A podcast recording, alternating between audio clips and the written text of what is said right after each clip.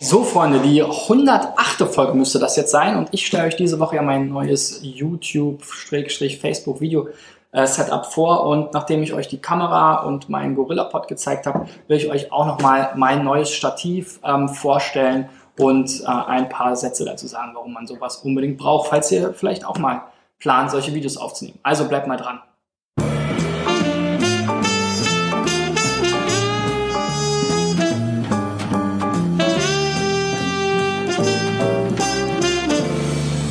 Ja, wie gesagt, ich habe mir hier diese tolle neue Canon 200D äh, gekauft, die besonders leicht ist, aber trotzdem alle für mich wichtigen Features bietet, wie die großen, teureren Kameras von Canon. Dann habe ich mir für unterwegs hier diesen Gorilla Pod gekauft, was ihr vielleicht von den einen oder anderen YouTuber kennt.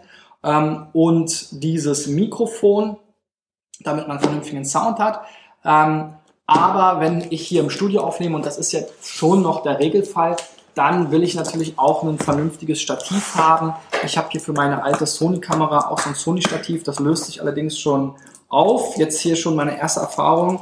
Ähm, hätte ich eigentlich gerade schon mitlernen können, bei meinen Unboxing-Videos mir immer hier so eine Schere oder ein äh, Teppichmesser hinzulegen. Aber diesen Aufkleber kriege ich jetzt auch noch ab.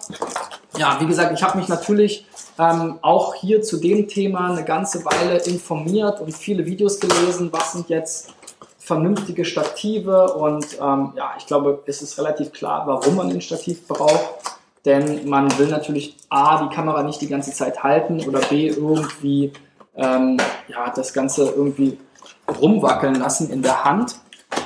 Gerade wenn man jetzt hier in so einem festen Setup arbeitet, wie ich jetzt hier, dann ist das natürlich Quatsch, sondern dann kann man sich hier einfach so ein Stativ dazulegen.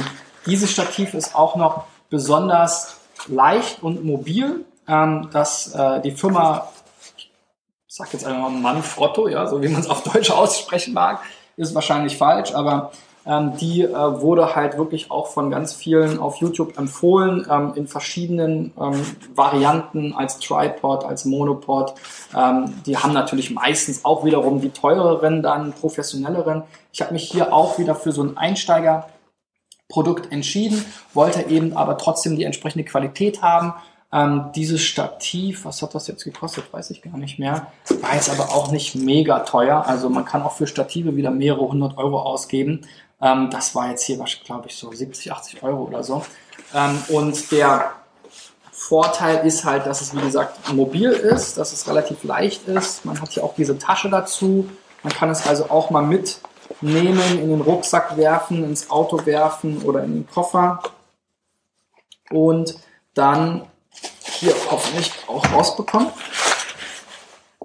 Ja, so einfach. Wie gesagt, ich mache das jetzt auch alles zum ersten Mal für euch. Also verzeiht mir, wenn ich mich ein bisschen dämlich anstelle. Ja, hier ist das schicke Teil. Das ist halt ein sogenannter Tripod, also drei Beine, ähm, so dass es eben äh, stabil steht. Das hat mein altes Stativ natürlich auch. Und dann hat man hier eben verschiedene Elemente, damit man das Ganze länger bekommt. Ähm, das Teil geht jetzt hier, ich glaube, von 50, 60 Zentimeter bis 1,50 oder sowas in der Art. Also, dass man hier eine vernünftige Höhe hat und ähm, entsprechend gute Aufnahmen machen kann. Ähm, sieht alles sehr, sehr wertig aus, ähm, hat, sieht auch stabil aus, ähm, stabiler als das, was ich bisher habe von Sony, was auch schon echt fast auseinanderfällt.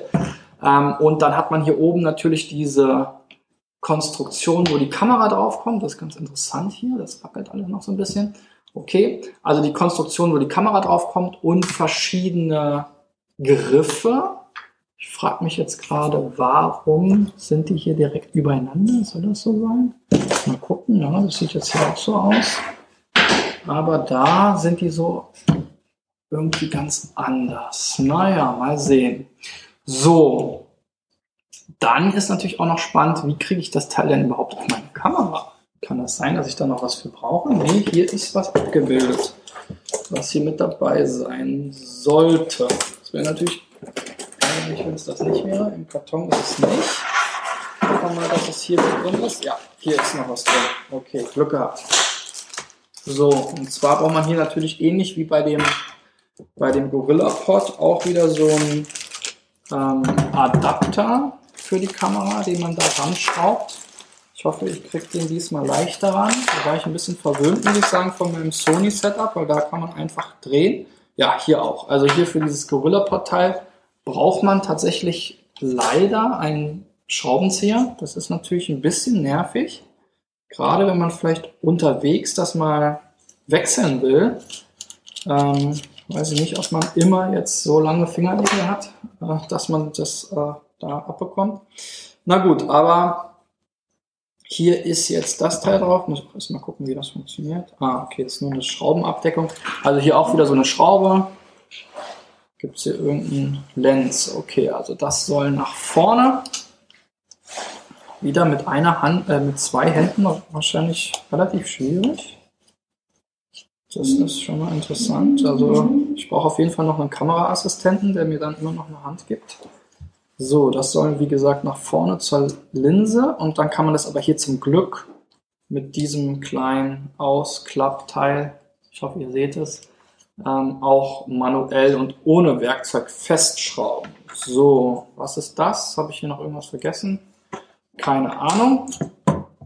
Und dann kommt das hier oben und das war eben auch ein Vorteil von diesem Teil. Okay, das soll in Richtung Lenz. Ah, okay, also irgendwie so. Nee. Ah, ich sehe es schon. Hier ist so eine Art Schuh auch wieder drauf, wo man das so reinschieben muss. Oder ich stelle mich schon wieder doof an. Hm. Vielleicht hätte ich mir ein Tutorial angucken sollen, wie es geht. Ah, jetzt. Jetzt haben wir es. Also hier ist eigentlich so ein Quick Release auch drauf. Ihr seht schon, es wabbelt und schwabbelt rum. Muss ich mal gucken, wie ich das hier festgestellt bekomme. Das ist hier jetzt noch ein bisschen nervig, weil das alles so aufeinander hängt. Irgendwie habe ich ja nicht verstanden, wie ich die Teile jetzt hier ähm, in diese Position bekomme, wie sie hier in dieser Abbildung sind. Aber gut, das werde ich auch noch rausfinden. Wahrscheinlich nicht mehr in diesem Video. Dafür haben wir nicht genug Zeit. Aber letzten Endes ist das dann hier das äh, Setup, das Stativ, mit dem ich dann in Zukunft hier unterwegs sein werde und die Videos aufnehme im Studio. Da muss ich mich mal noch ein bisschen reinfinden und reinarbeiten. Wie gesagt, am Ende hätte ich es, glaube ich, gerne so, dass der eine, der eine Stock jetzt hier woanders ist als der andere Stock, weil so wird es, äh, also Griff nennt man es wahrscheinlich, äh, professionellerweise. Ähm, wie man das jetzt hinkriegt, äh, ist mir noch schleierhaft. Aber wahrscheinlich muss das irgendwie hier in die Richtung und dann muss man das andere drehen können. Naja, wir werden es herausfinden. Ich werde euch dann vielleicht nochmal ein Update geben ähm, und wir gucken mal, wie gut das klappt. Auf jeden Fall sollte damit die Kamera stabil stehen und ihr dürftet euch auf weiterhin wackel- und ruckelfreie Bilder freuen.